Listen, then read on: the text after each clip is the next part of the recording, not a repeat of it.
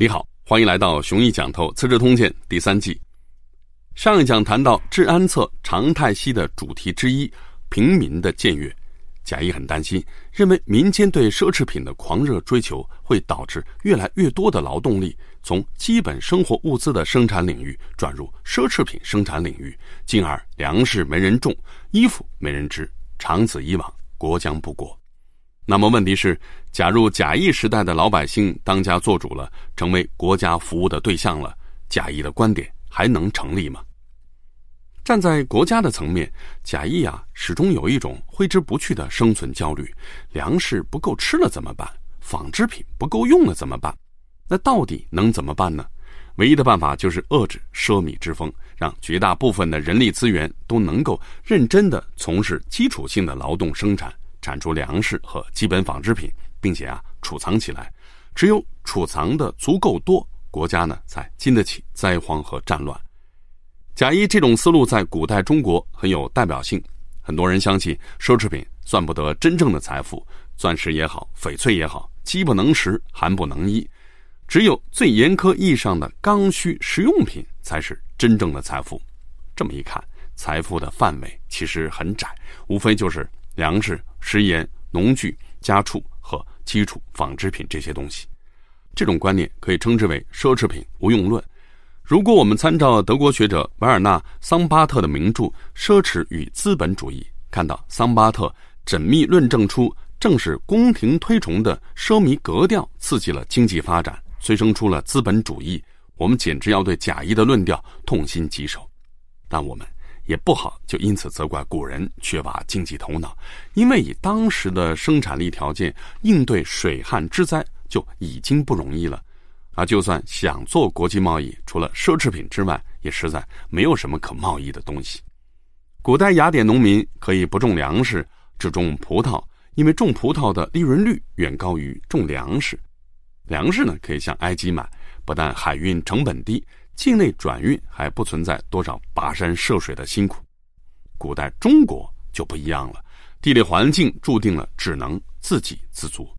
那么站在国家角度而言，粮食储备是重中之重，最好啊要满足九年的粮食储备，然后纺织品需要够所有人御寒且略有盈余，在此之上再谈其他。而既然生产力水平低下，既然靠国际贸易解决不了最基本的吃饭穿衣的需求问题，那就只能驱赶更多的人去从事基础性的生产劳作。不如此，则不足以保障国家安全。为了国家安全这个至高无上的目标，少数暴发户对生活品质的臭讲究，实在太有必要被铁拳镇压了。这就意味着。听任民间经济自行生长的黄老之术，在汉帝国即便收效于一时，但潜藏着巨大的风险。大国和小国不一样，是一种被自然地理的诸要素围合起来的广土众民的存在。以小农经济为底色的大国和四通八达、有着无数贸易对象的小国更不一样。再加上皇帝天然就有越过贵族去搞直接管理的欲望。当我们想到这一步，汉武帝的时代也就呼之欲出了。事实上，关于贾谊所忧心的这些问题，当时存在着黄老一派的相反意见，认为无动为大，也就是多一事不如少一事，不要没事找事。贾谊反驳道：“难道不闻不问就可以救亡图存吗？哪有这种道理？那么，难道清静无为的政治哲学就有错吗？”贾谊认为，看问题啊，要一分为二。如果天下太平，不妨呢清静无为；相反，如果天下大乱，还要清静无为下去，听任民间秩序自行运转的话，那么局面只会越来越糟。今天我们理解这个道理，不妨看看经济学界哈耶克和凯恩斯旷日持久的论战。哈耶克主张自发秩序，反对政府干涉，绝对属于清静无为的一派。凯恩斯呢，则是假意一派，力主政府应当大包大揽，挽狂澜于既倒。凯恩斯这边的意见是：平时清静无为，自由市场我一点都不反对，但现在都爆发这么严重的经济危机了，再不下猛药的话，不知会有多少人破产，多少人挨饿，多少人流离失所。而哈耶克呢，哎，那边的意见是：我当然看得见经济危机，但市场发生的问题就该让市场自行纠偏，震荡总会过去的。岂不闻老子有言：“飘风不终朝，骤雨不终日乎？”让我们一起期待暴风雨过后的美丽新世界，不好吗？强行干涉的话，注定只会按下葫芦起来瓢。为了解决眼下的一个麻烦，而制造出成百上千个一时还看不出来的麻烦。经济和社会都是复杂系统，如果你竟然以为干涉是可行的，效果是可期的，这就属于我所谓的理性的健忘。以上对话虽然纯属虚构，但基本可以代表他们在争论当中的核心观点。哈耶克和凯恩斯究竟谁对谁错很难讲，反正呢也无从验证了。但如果不问对错，只问输赢的话，那么显然是凯恩斯赢了。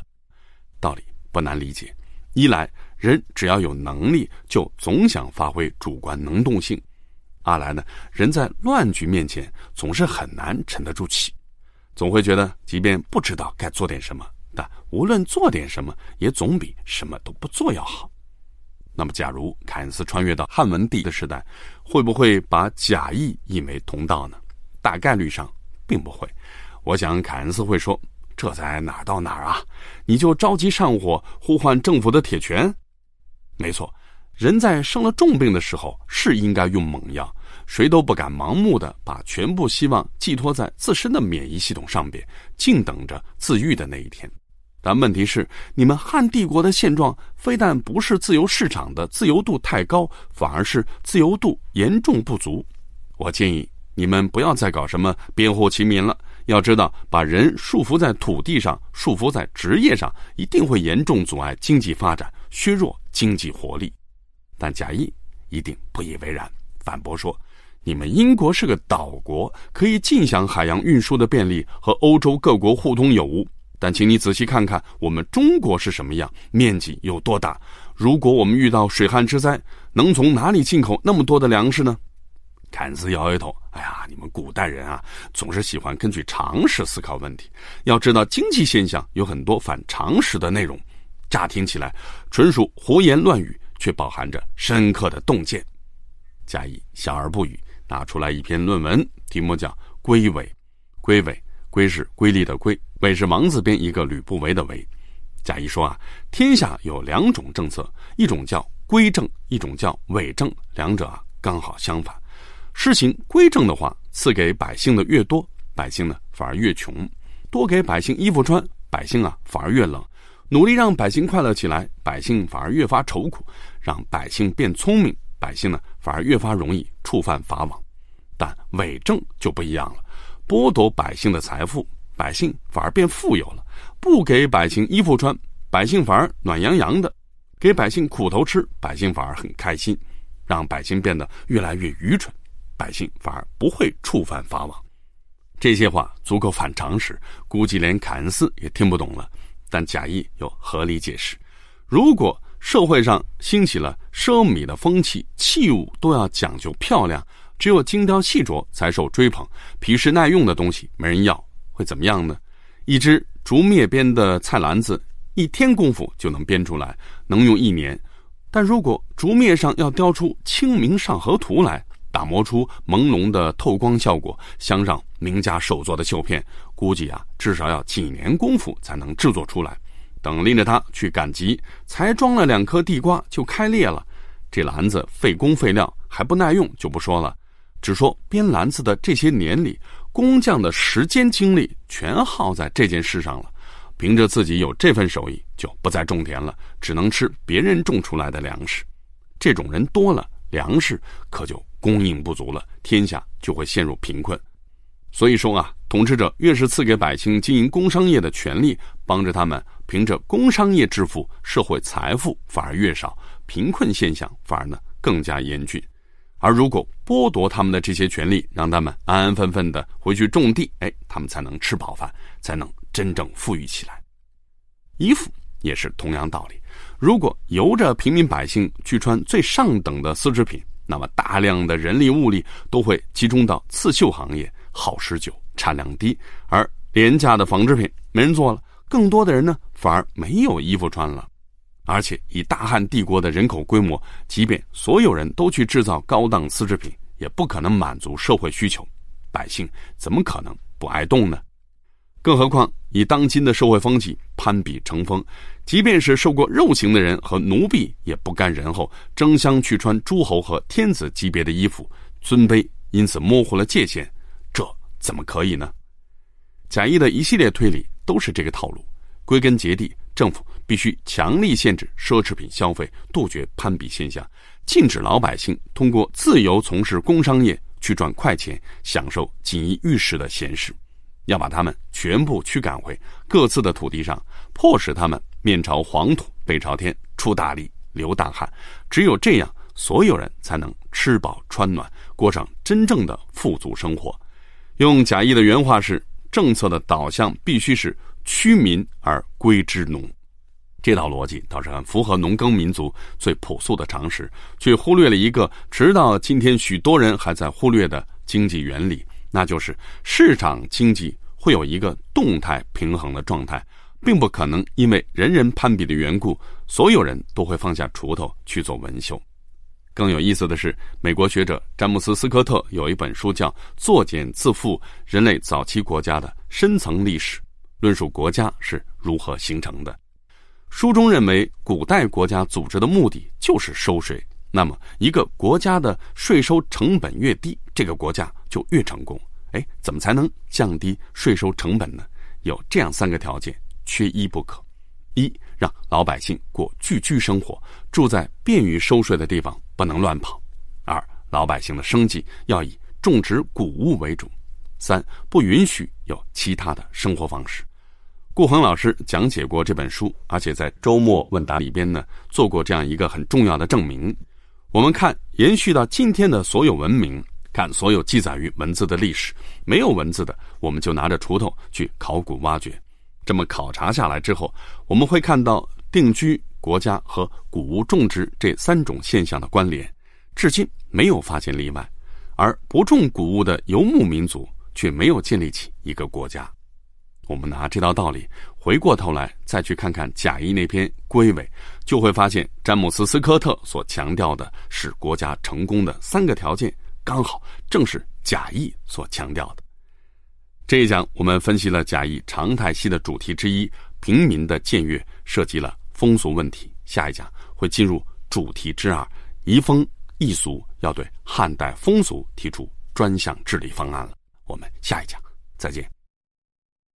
微信 o u c h s t y l e 提醒您，此音频仅供我群内部交流学习使用，请勿传播。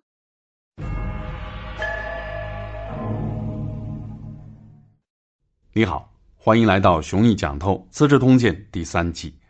上一讲里，贾谊深入剖析了平民的僭越问题，认为平民暴发户引领了社会上的奢靡风气，激发了全社会的攀比意识。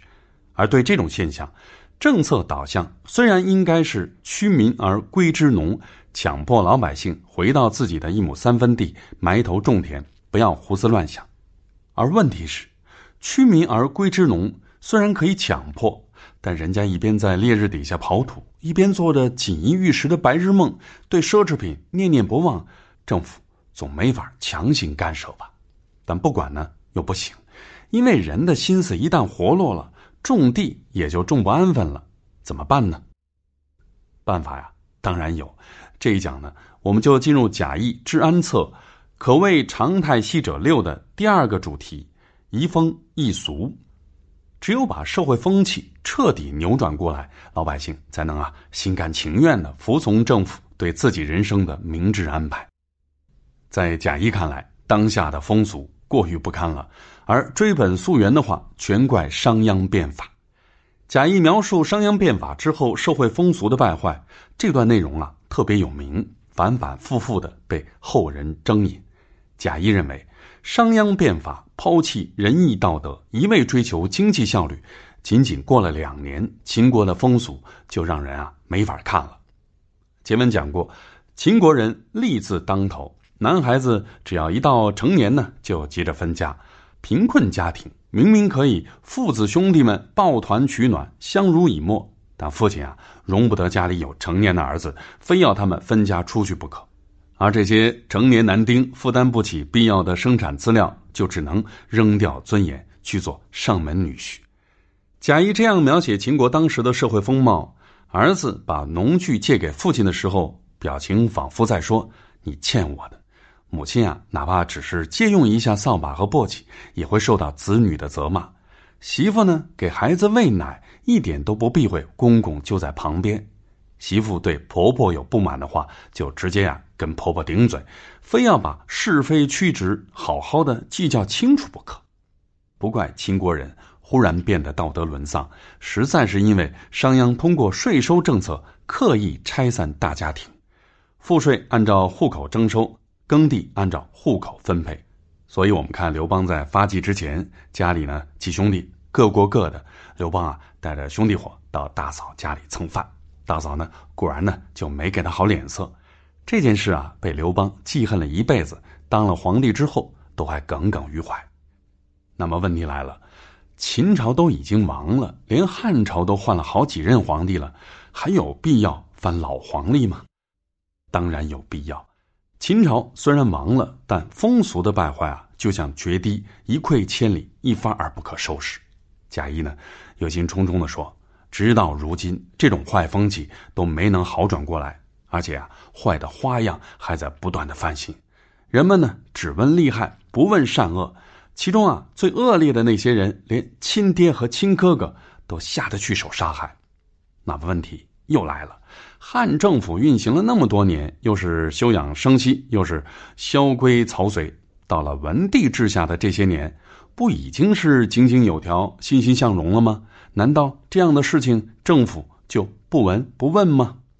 贾谊的看法是，官员们只关注开会和公文往来，在文山会海之外，人呢是迟钝的，丝毫不觉得人性的泯灭和道德的沦丧有什么值得注意的。当时的社会风貌到底是什么样呢？贾谊啊，其实列举了好几个惊人的事例，只是《资治通鉴》删减掉了。我们有必要根据《汉书》和《新书》来补充了解一下。贾谊说道：“有人啊，偷走了皇陵秦殿里的帘子和宗庙当中的祭器；还有人呢，在光天化日之下，在大城市里抢劫官吏的钱财；还有人啊。”凭着作伪的本事，从官府骗走了近十万石粮食；还有人呢，伪造诏令，私自收取六百多万钱的赋税，乘坐驿站马车周游郡国。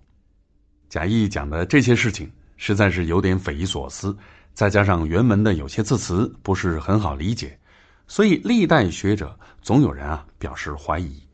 但是精研《汉书》的王先谦认为，这些呢都是当时的真事。文帝肯定啊都不陌生，所以贾谊才只是简单的罗列了一下。王先谦之所以敢这样讲，是因为这类事情在《汉书》的《霍职传》和《游侠传》里面有很多。汉朝奸侠横行，读者呢不必大惊小怪。还有一点，偷窃宗庙祭器的事情，前文呢刚好讲过，正是张世之担任廷尉时期办的案子。联系张世之的办案经过，情况呢应该是这样的。政府对这些案子当然不可能不闻不问，但问题是，政府的关注点只集中在案子本身，发生一桩就处理一桩，却从来啊不曾多想一步，想想之所以会发生这样让人大跌眼镜的案子，不仅仅因为犯人胆大包天，更是因为社会土壤坏了，所以解决问题就不该是头痛医头，脚痛医脚，而是要解决根本性的问题。移风易俗，把商鞅变法败坏了的淳朴民风，哎，要恢复过来。只有社会风气变好了，大环境的土壤变得温暖宜人了，大汉帝国的百姓也就都是安善良民了。在儒家阵营里，永远不乏有人以扭转社会风俗为己任，要为天地立心，为生民立命。但艰辛和成效，我们姑且不论，只看贾谊这番话所透露的史料信息。秦朝到底是不是真有汉朝人所渲染的那么坏？后人其实啊是有怀疑的。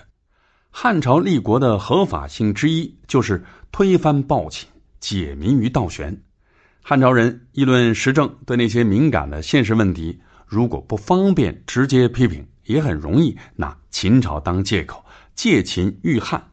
所以汉朝君臣天然呢就会有给秦朝头上啊扣屎盆子的倾向性。贾谊作为当时的青年才俊，对商鞅变法的往事并没有亲身经历，但既然他针对的是现实问题，至少说明世风日下、道德沦丧，正是汉文帝时期的社会面貌。老臣们都是从旧时代里杀出来的，对这些现象呢没有感觉。而贾谊是新时代里成长起来的读书人，或许可以敏锐的感受到书里的世界和现实世界反差太大，太有撕裂感吧。贾谊在论述风俗的时候，有一段很重要的内容被司马光删掉了。贾谊引述管子的名言：“礼义廉耻，是谓四维；四维不张，国乃灭亡。”这句话太有名，大家呢都很熟悉。但很少有人注意到，这个论断其实暗藏着一个前提条件，那就是礼义廉耻的天然情感基础并不很牢固，不像母爱来的那么天然而强烈，所以才很需要有意识的把它们发扬光大。相反，我们看古今中外，虽然母爱主题的文学作品很多，但几乎见不到有哪个国家大张旗鼓的弘扬母爱，这可不是个小问题。所以贾谊直接点名。君臣父子乃至各级亲属之间的尊卑和伦理秩序，此非天之所属，人之所设也。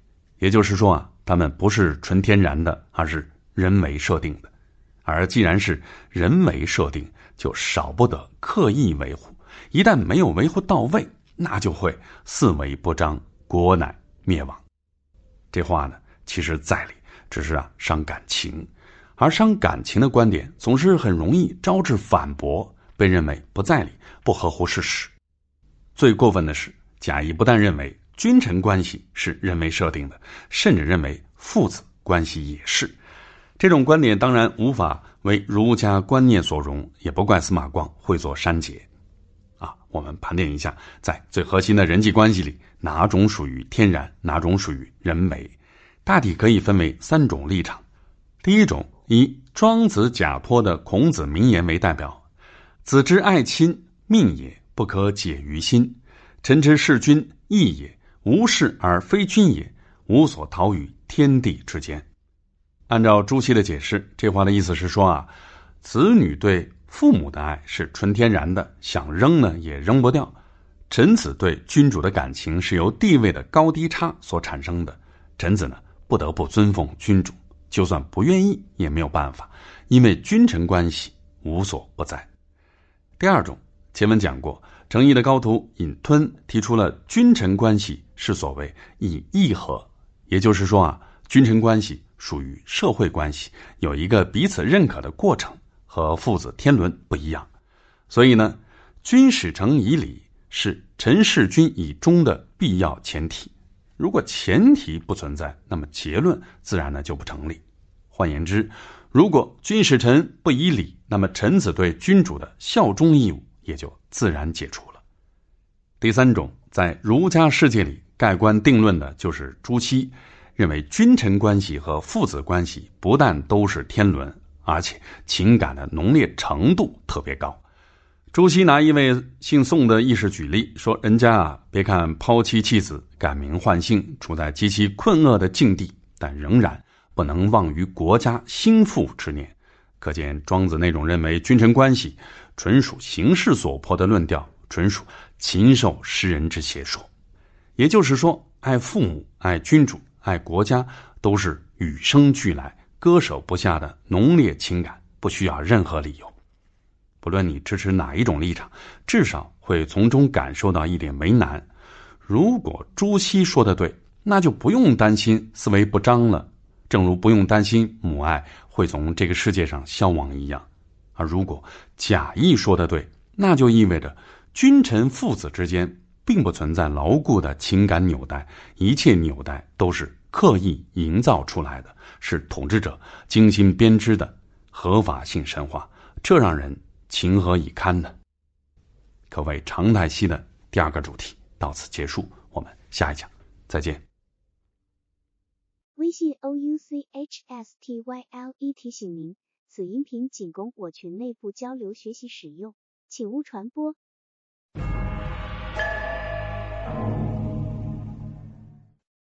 你好，欢迎来到熊毅讲透《资治通鉴》第三季。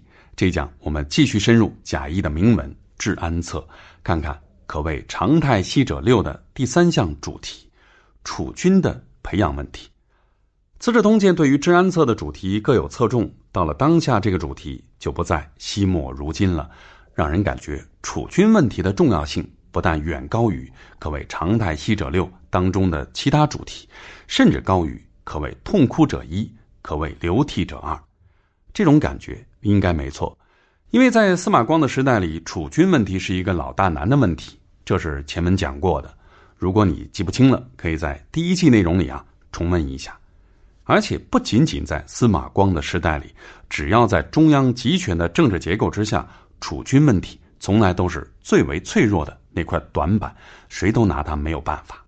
道理很容易理解，怎么才能保证皇位的每一代继承人都足够称职呢？任凭上一代怎么用心良苦，这种事在相当程度上也只能碰运气。在这个问题上，古代社会还存在一个很严峻的不利因素，那就是医疗水平低。无论在史料里，在传说中有多少神乎其技的名医，冷冰冰的事实就是，任你是手眼通天的帝王将相，无论在任何年纪，都随时有可能被一场莫名其妙的疾病打垮。这就为政权在两代人之间的稳定过渡带来了极大的不确定性。那么，贾谊。能有什么好办法吗？司马光这样连篇累牍抄录贾谊对储君问题的意见，这些意见会不会很有含金量呢？事实啊，并没有，只能说这是没办法当中的办法，不然还能怎么办呢？办法说起来很简单，无非就是重视对储君的教育，但我们需要留心一个纸面背后的隐藏信息：贾谊隶属夏、商、周三代。每一个朝代都传承了几十代人，然后到了秦朝，忽然二世而亡。问题出在哪儿呢？人的天性差异并不大，之所以三代的统治者治国有道、享国长久，秦朝却偏偏暴虐无道、离奇的短命呢？贾谊认为，这是因为两者的储君成长在截然不同的环境里，接受的是截然不同的教育。夏商周三代。太子才一降生，有关部门的长官就端正心态、整肃衣冠，带着他在南郊履行规范的祭祀礼仪。从此始终都在规范的礼仪当中仔细培养这个孩子。贾谊讲的种种上古往事，多半不是传闻就是附会。三代之所以享国长久，也完全不是由楚君的教育所决定的。但这些都不重要，重要的是原文当中。太子乃生这四个字，他们意味着楚君的身份百分百是由血统决定的。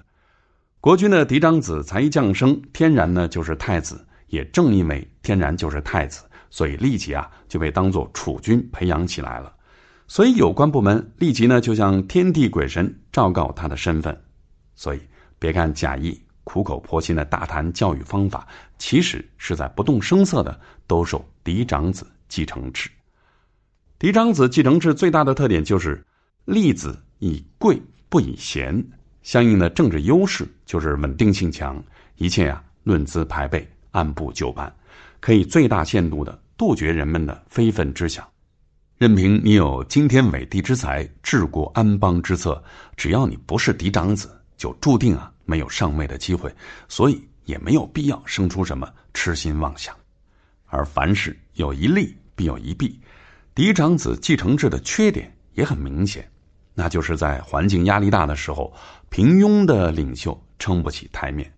所以在《资治通鉴》的一开篇，晋国国内高强度的竞争压力之下，赵氏家族的族长赵简子果断的抛弃了嫡长子继承制，在所有儿子当中指定了血统最低贱但才干最出色的赵无恤当自己的接班人。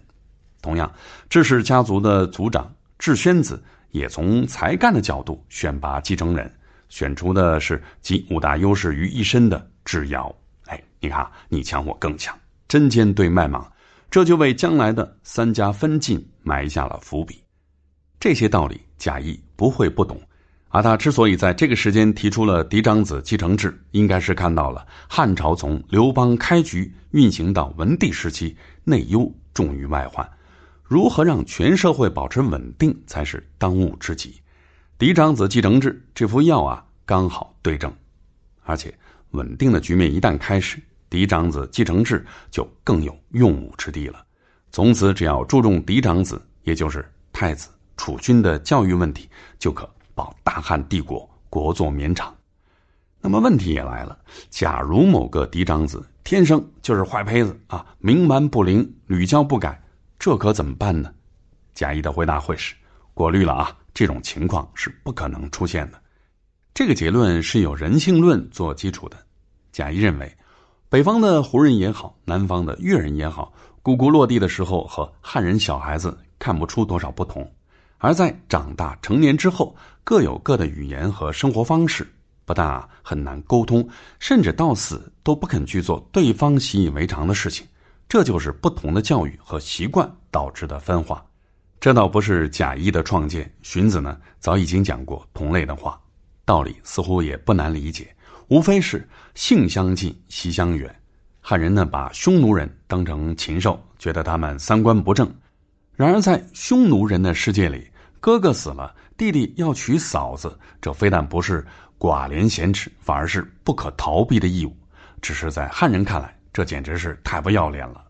设身处地的话，自己无论如何都要拒绝。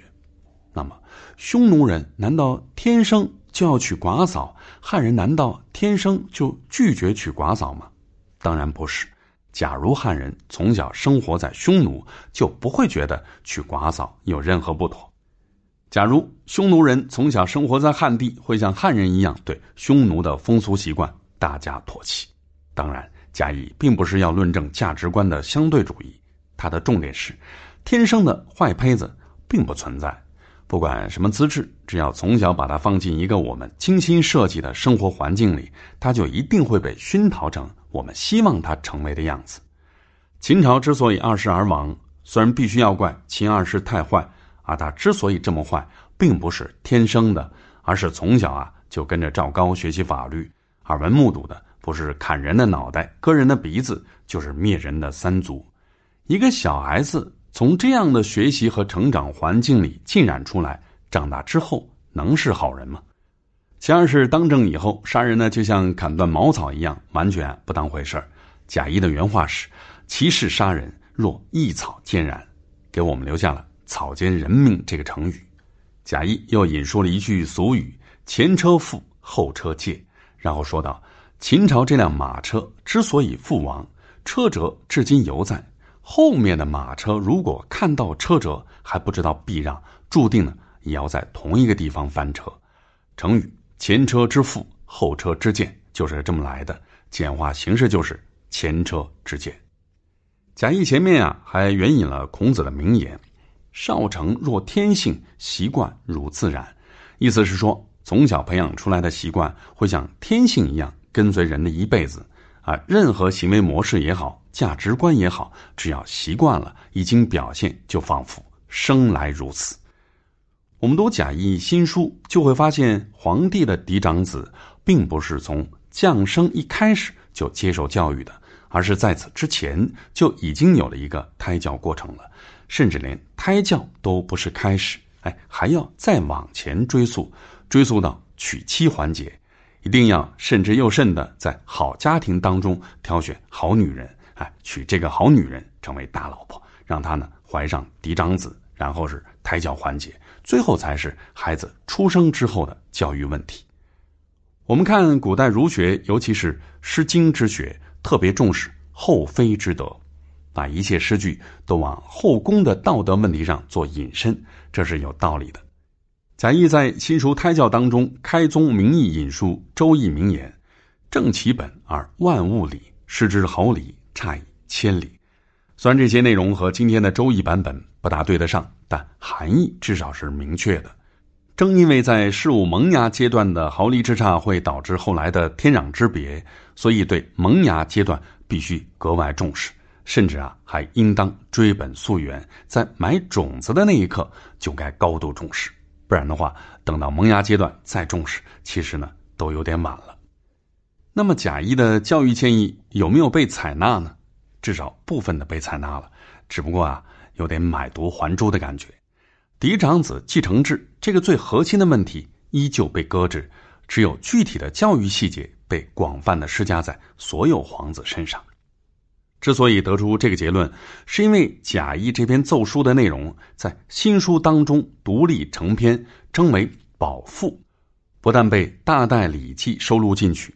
在南昌海昏侯刘贺的墓葬和河北定县八角郎中山怀王刘修的墓葬当中都有发现，可见他在汉代不但流传极广，而且真的是被用于皇子教育。于建平先生从《宝赋》各个版本的文字差异当中梳理出了文本的传承过程。大体上说，当《宝赋》由贾谊写成之后，进入传播领域，文本呢就不受贾谊控制了。海昏侯刘贺曾经当过几天皇帝，所以宝赋里的太子就相应改成了天子。戴德担任信都王太傅的时候，对宝赋进行编辑整理，为了淡化宝赋原本的奏章味道，改成更有普适性的文本，就把原文里的“臣故曰”改成了“故曰”，这就消除了臣子向皇帝进言的口吻。还有将太长太散的句子改得整齐，甚至押韵。更加方便诵读，这就是古代文本的传播特点。没人在意原作者的著作权，直到某个版本升格为经典文本呢，才算固定下来。主君教育问题到这里呢就说完了。《资治通鉴》从凡人之志能见已然，不能见将然以下，是贾谊为周勃下狱有感而作。虽然起因只是一时一事，但由小及大，由特殊而及一般。饱含洞见，影响特别深远。我们下一讲再谈。微信 o u c h s t y l e 提醒您，此音频仅供我群内部交流学习使用，请勿传播。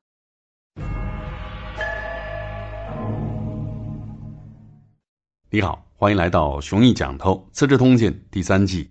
这一讲我们进入贾谊治安策，可谓常态西者六的第四项主题。礼遇大臣，虽然是第四项，其实已经是压轴戏了。至于缺失的两项，一个是收铜铸钱主题，班固呢把它收录在《汉书识货志》里；还有一个是论述名分不正的主题，被班固删掉了。《资治通鉴》采录治安策是在《汉书贾谊传》的基础上再做删减，所以班固当初就没处理好的问题，司马光呢原封不动的就拿过来了。最后一项可谓常态息者，是受前不久周勃冤狱的触发而来的。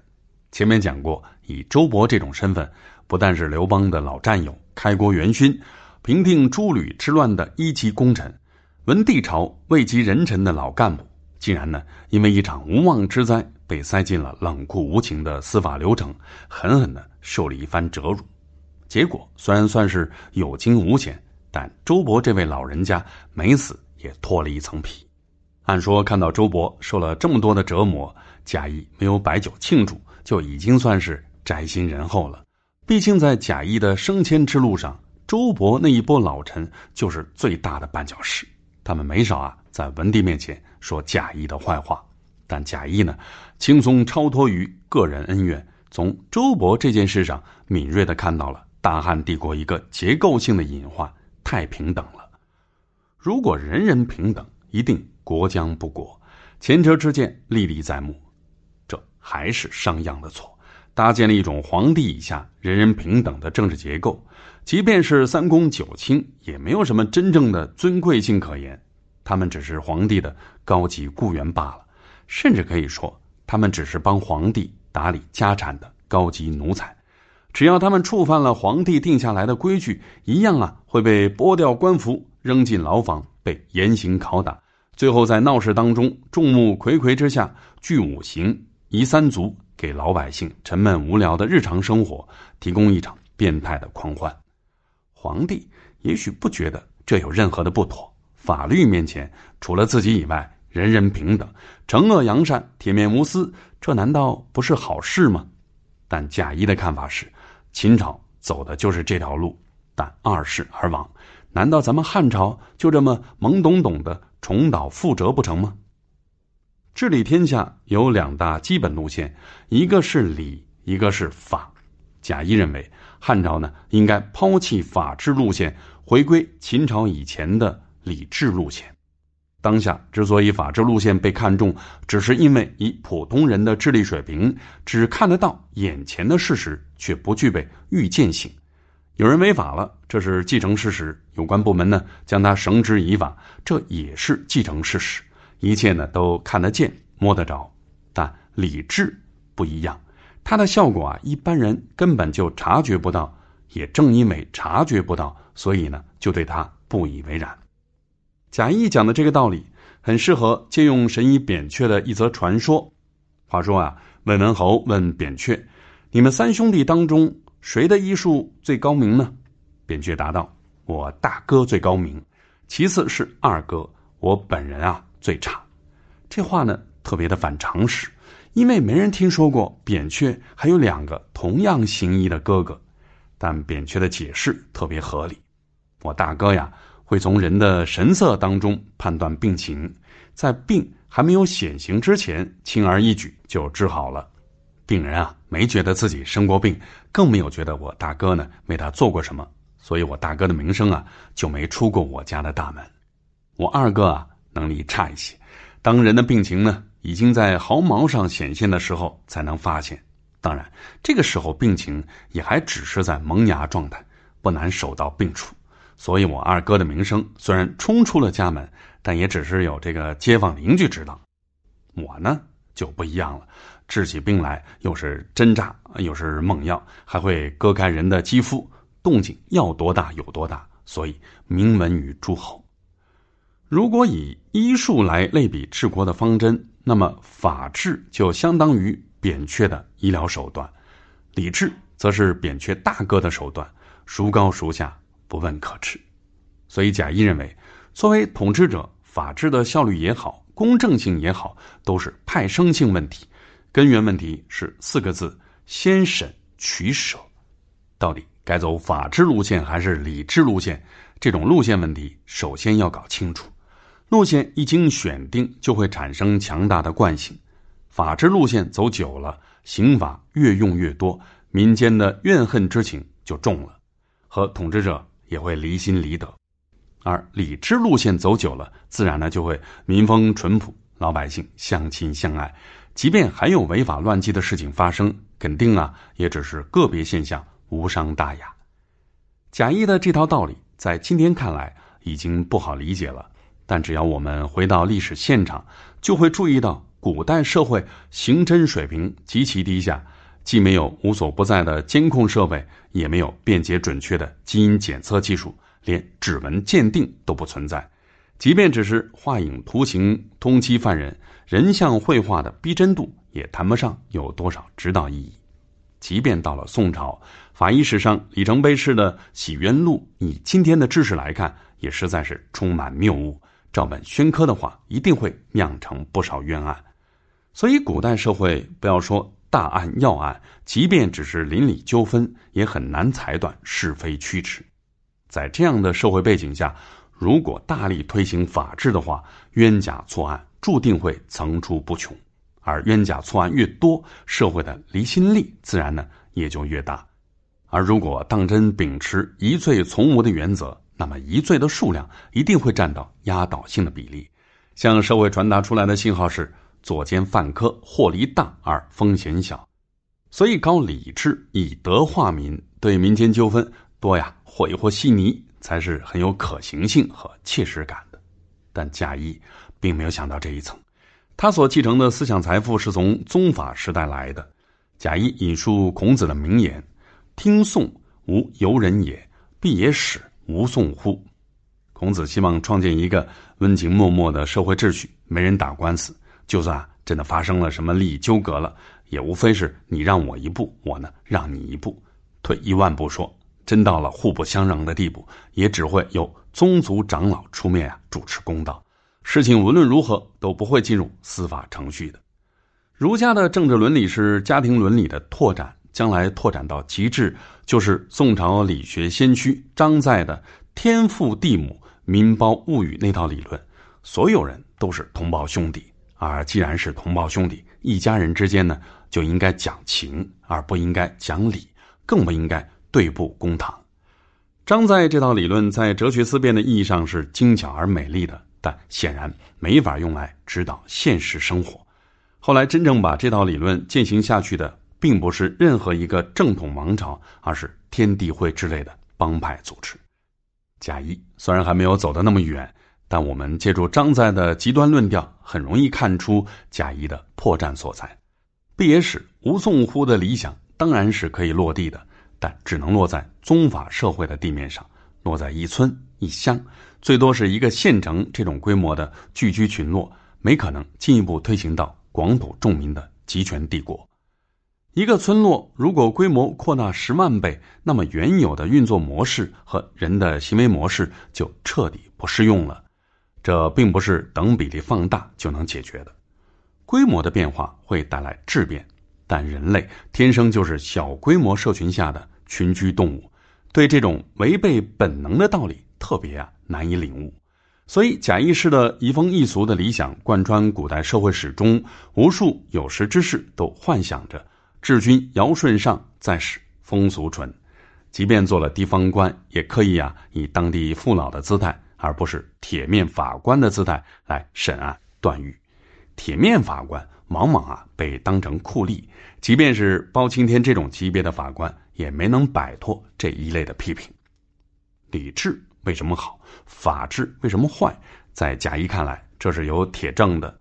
历代统治者人人都想长治久安，商汤王、周武王这样想，秦始皇也这样想。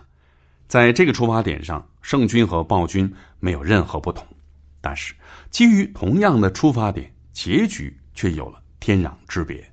商汤王和周武王开创的基业绵延六七百年而不坠，秦朝却二世而亡，短短十几年功夫就土崩瓦解。原因很简单，商汤王、周武王在政治方针上取礼智而舍法治，秦始皇呢刚好相反。这都是尽人皆知的事实，证据难道还不够硬吗？以我们今天的知识来看，证据确实还不够硬。贾谊所谓三代政治这好那好，基本啊都是传说，祸根呢大概出在战国时代。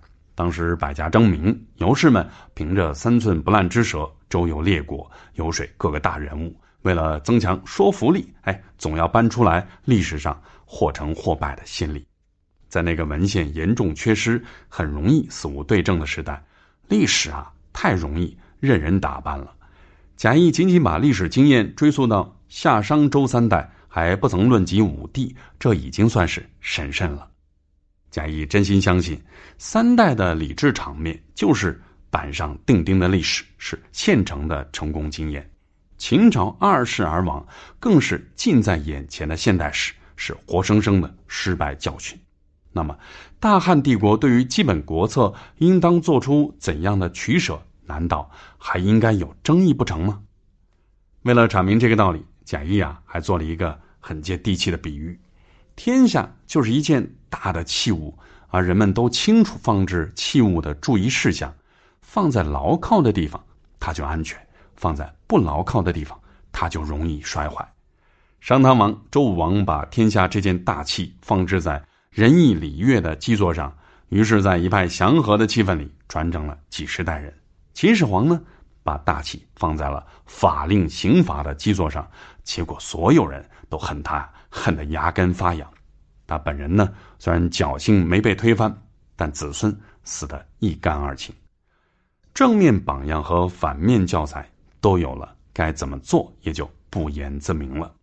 那么新问题来了，既然儒家的政治伦理是家庭伦理的拓展，这种伦理又特别重视大家长的道德感染力，那么皇帝的道德光芒就应当由近及远，从感染身边的人开始啊，逐渐的感染到蛮夷和禽兽。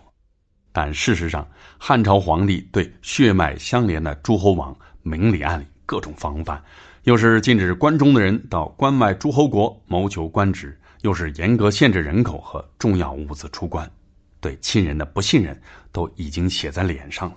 这就等于仁义礼乐的路线从第一步就被堵死了。难道贾谊没看到吗？我们下一讲再谈。微信 o u c h s t y l e 提醒您，此音频仅供我群内部交流学习使用，请勿传播。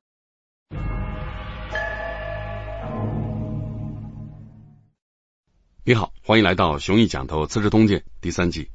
上一讲谈到贾谊呼吁理智，反对法治，留下了一个问题：既然儒家的政治伦理是家庭伦理的拓展，这种伦理又特别重视大家长式的道德感染力。那么，皇帝的道德光芒就应当由近及远，从感染身边的人开始，逐渐感染到蛮夷和禽兽。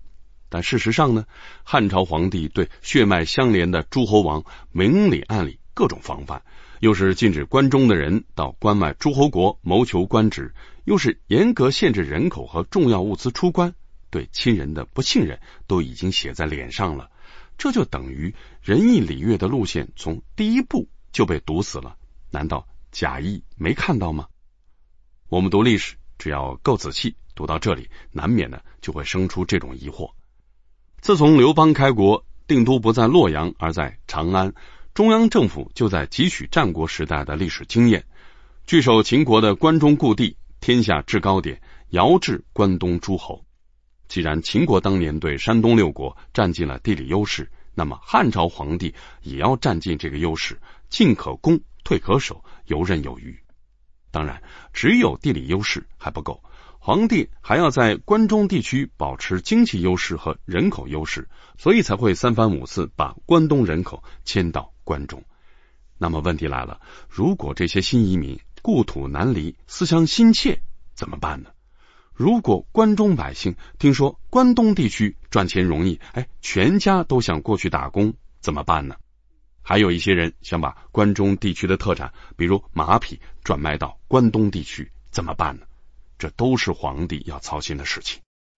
一方面，严格实行边户齐民的管制，必须把人口束缚在户籍上，尤其是把农业人口束缚在土地上；一方面，严格出入境管理，普通人要想从关中到关东，难度比今天出国还大。当时汉政府的直辖区最核心的地区就是关中地区，这基本就是战国时代秦国的疆域。在函谷关以东和武关以南，还有几个直辖郡，充当着中央政府和诸侯国之间的缓冲区。从张家山汉简《金关令》的内容来看，中央政府对关中地区的人口和重要物资采取了严防死守的态度，即便只是关中和关外直辖区的交通。都要经过严格的审查程序，可不能由着人口和物资流动到诸侯国去。这种强干弱支的安排，站在纯粹的功利角度来看，倒也让人无话可说。但问题是，汉朝的政治理念特别高调，标榜孝道，尤其是汉文帝，关外诸侯几乎全是同姓诸侯了，哎，一家人过日子，搞那么生分怎么行呢？当初刘邦防着诸侯王，那是因为异姓诸侯太多不亲。后来吕后时代把刘姓诸侯防得格外严，那是因为刘邦的儿子不是惠帝的儿子。但异姓诸侯除了一个老实巴交的长沙王都死光了，吕家人呢也死光了。从皇帝到诸侯已经全姓刘了。文帝如果继续标榜孝道，又听了贾谊的话，推行仁义礼乐、移风易俗，难道就不应该？以身作则吗，这种时候如果还把一家人像房子一样防着，理智还怎么能够推行得动呢？以贾谊的头脑，当然想到了这一层。他有一篇《义通》，就是为此而发的。《义通》顾名思义，意思是天下已经是一家人了，就别再搞那么多人为的屏障了。文章首先陈说当时的形势，这就给我们提供了很宝贵的资讯。贾谊谈到。如今诸侯实力强大，所以汉政府才会修建武关、函谷关、临晋关来防备他们，就像当年秦国防范山东六国一样。